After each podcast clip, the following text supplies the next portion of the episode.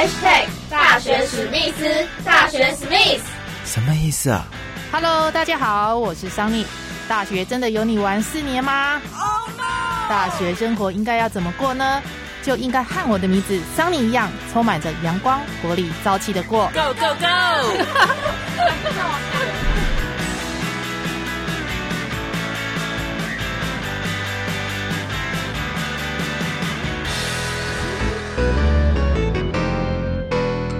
Hello，大学史密斯的听众朋友们，大家好，我是主持人桑尼。大学呢，究竟该不该打工呢？有些人觉得呢，大学不应该去打工哦，因为呢，对大学生来说，时间是最宝贵的东西，应该把这些时间呢，多念一点书，多学点技能，对未来会比较有帮助。那么，学生的本分本来就是应该要念书哦，如果把大部分的时间呢花在打工上面了，根本就是本末倒置。那有另外一派的说法呢，赞成大学生去打工，因为打工不仅可以赚取生活费，还有零用钱，又可以提早了解职场上面的文化，拓展人脉。呃，双方各有不同的看法。今天大学史密斯邀请到这位同学呢，他有很多方面的打工经验哦。听众大家好，我是南台科技大学资讯传播系四年级的 Jason。Jason，对哦，欢迎你。可以谈谈你那时候大一新鲜人入学的一个状况吗？还有印象吗？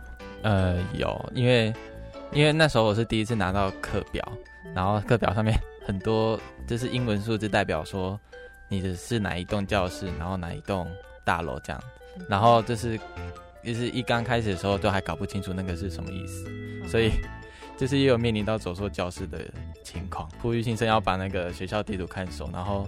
记上面的那个英文编号，然后再说再看到几楼这样子，那非常的有趣。那到时候有学长学姐来带你们吗？我是期待说很像会有大学长级，因为我看别人的经验像会有什么家具之类的。但是我们我觉得我们这个科系很像是没有什么主动的学长姐说会来带你这样子，对自己去。摸索或者去找学长姐这样子。嗯哼，那当初为什么会选择要念这个资传系呢？呃，因为我觉得就是那个现在趋势，然后刚好我又很喜欢台南，然后台南刚好有这个南台科技大学可以做选择，所以我是觉得嗯很符合我的志向，所以我就前来读这样子。所以你不是台南人哦？对我不是，我是台东人。台东人，对，很多人都一听成台中，我就是台东人。台东人，哎。我知道台东好像很多那种呃原住民啊，所以你不是原住民。等一下，大家都把那个台东跟原住民做连接，但是我不是对，然后我也不会骑山猪上去。大一的课业会不会很多？哦，大一那时候课是还蛮满的，其实一直以来我们的课都还蛮满的，对，然后就顶多就是有一天完全没课这样子，对，然后因为我们是偏向作业。比较多的，所以考试通常都是考一两科，嗯，顶多必修的英文那些的。那时候会蛮不习惯，说，嗯，会有蛮多作业要回家做这样子。哦，所以大一的课业就这么多，因为我我知道很多大学在念大一的时候课很少，然后就会有很多时间去参加一些呃社团啊，去玩啊，或或干嘛的。嗯，所以你们的你们的这个科系反而会更多。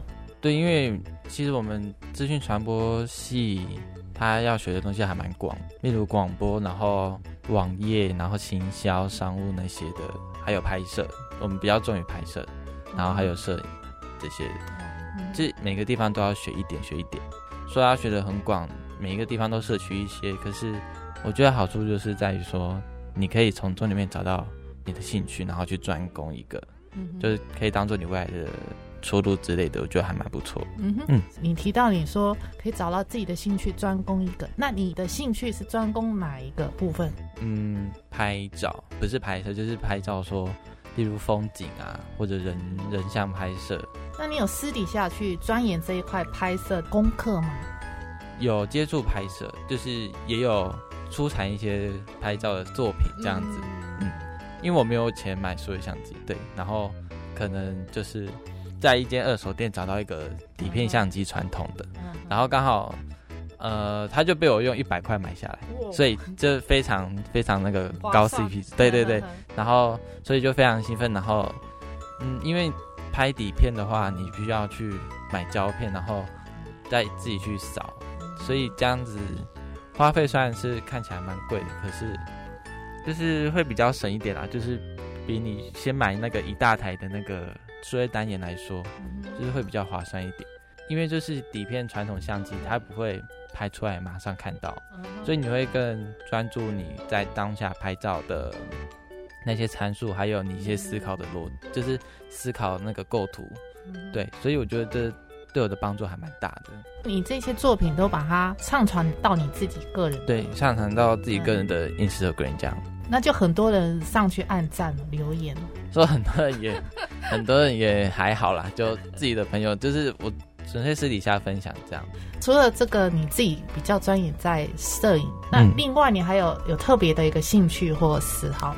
兴趣就是拍底片，然后还有那个用那个钢笔，钢笔，钢笔是很久以前的年代。对对对，可是他最近就是非常的流行这样子，哦因为大家都是那种在追求什么文青风、文青风，哦然后还有复古这个趋势，大家都还蛮常买买钢笔，然后就是刚好也会有越来越多的钢笔出现，哦然后也有越是越来越适合初初学者的钢笔，然后当然有很多价位就是一百块以内，然后五百到一千，然后甚至上万元的都有。所以你是哪一个阶级的一个？呃，我我我可能就五百到一千左右而已。对对对，那那算是高级高级啊、版没有啊，没有啊，没有到很高级，但是就是会还蛮享受，不管是什么笔，都还蛮享受那个纸跟那个笔尖摩擦的那个感觉。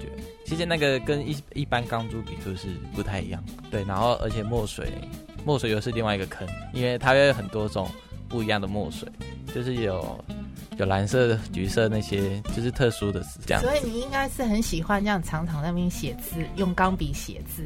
对对对，就或者有时候自己嗯心情不是那么好的时候，就写一写写一一大堆乐色话，然后来舒压这样子。哦，对，这还蛮有效的。非常的不错哦。常常写日记也是不错的。哎，对对对，就是如果你一天有什么好或坏的事情可以写下来，然后你偶尔烦恼的话，我就觉得哇，原来当当时我有经历过这些事，因为有些经过你就忘记对了。对，所以我觉得，因为有偶尔写日记，我是觉得不错。嗯，你的特别兴趣是这个部分，钢笔跟拍照。嗯那还有其他的方面，比如说参加学校的社团呢？嗯，我没有参加学校的社团，因为因为经济关系，所以我晚上要去打工。打工的最主要的原因是什么？因为我家里的因素，就是他们，嗯，因为我是单亲家庭，嗯所以我妈妈当然没办法说交我的大学学费跟我的在外的生活费，嗯所以我必须说自己带学贷，然后靠打工来维持一个月的那个生活。对生活费、嗯，对，房租费、生活费，还有学贷方面的嗯，压力，这样。那你的打工的经验，可以聊聊你大概做了哪些工作？哦，打工经验我很早从国中就有了，因为就是去帮忙表姐，就是摆摊卖卖那个烤鱿鱼，对，然后之后就是在台东的在地的牛排店，然后一直到现在在有在民宿打扫过，民宿是什么时候？就念几年级的时候打？大一的时候，大一的时候。对，在民宿打扫，你碰到过最最傻眼的房客，有留给你什么样的很深刻的印象？傻眼的房客，因为每个房客都会弄乱，嗯就是房房里的摆设是正常的，但是用过太乱的就没 就很少遇过。就是有一次打开那个房门，你已经看不见原本的房间，你已经已经想说，嗯、我是不是来房间不知道长什么样子。对对就是他浴室那个浴巾，它会被丢在地上当做脚踏嗯脚踩的。我们明明就有那个脚踏巾可以踩，然后那个水啊，然后他们就是没有喝完，嗯然后也他们也会去附近的那个夜市买一大堆东西，嗯然后也没有吃完，然后也这样乱丢。你有可能在 也有在浴室间找到食物，然后 这么夸张？对，然后床单 床单也都被用在地上，然后我不知道为什么他要拆那个床罩之类的。哦，对，我就觉得很傻眼，然后然后头发真的也就掉一堆，所以你真的很难处理。而且我们那个民宿的话，你要从地下一楼先搬，今天要先算今天要扫几间房房间，然后先去算它的备品，例如牙膏、牙刷、水那些要准备多少，然后就要从地下一楼搬那些东西，用洗衣篮装，然后搬到一楼、二楼、三楼这样子慢慢去打扫，好辛苦。对对，然后而且那一间还是四人四人房吧，就说大不大，说小不小，就是这样的经验，我就觉得哦，好傻眼。就是大家去外地玩的话，一定要 就是尊重当当地的那个民宿业者，要不然我就觉得这样那样子太夸张了。对啊，辛苦的是我们这些打扫人员。对啊，工作都一定是辛苦的，没错。嗯，这个是让你印象最深刻、最深刻的部分。那再来还有从事哪方面的打工？嗯，我还有在那个饮料店打工过，嗯，对，然后现在是在那个百货公司美食街，嗯，这个饮料跟美食哦，餐饮服务业嘛，嗯，那餐饮服务业呃，有让你印象比较深刻的部分吗？我是我个人是对餐饮服务业是有兴趣，因为我觉得服务服务客人得到那种回馈，就是你面带微笑跟客人对话，然后沟通。我觉得都是一门艺术，就是你要如何去讲话，然后让客人舒舒服服的得到餐点之类的，就是我觉得沟通很重要。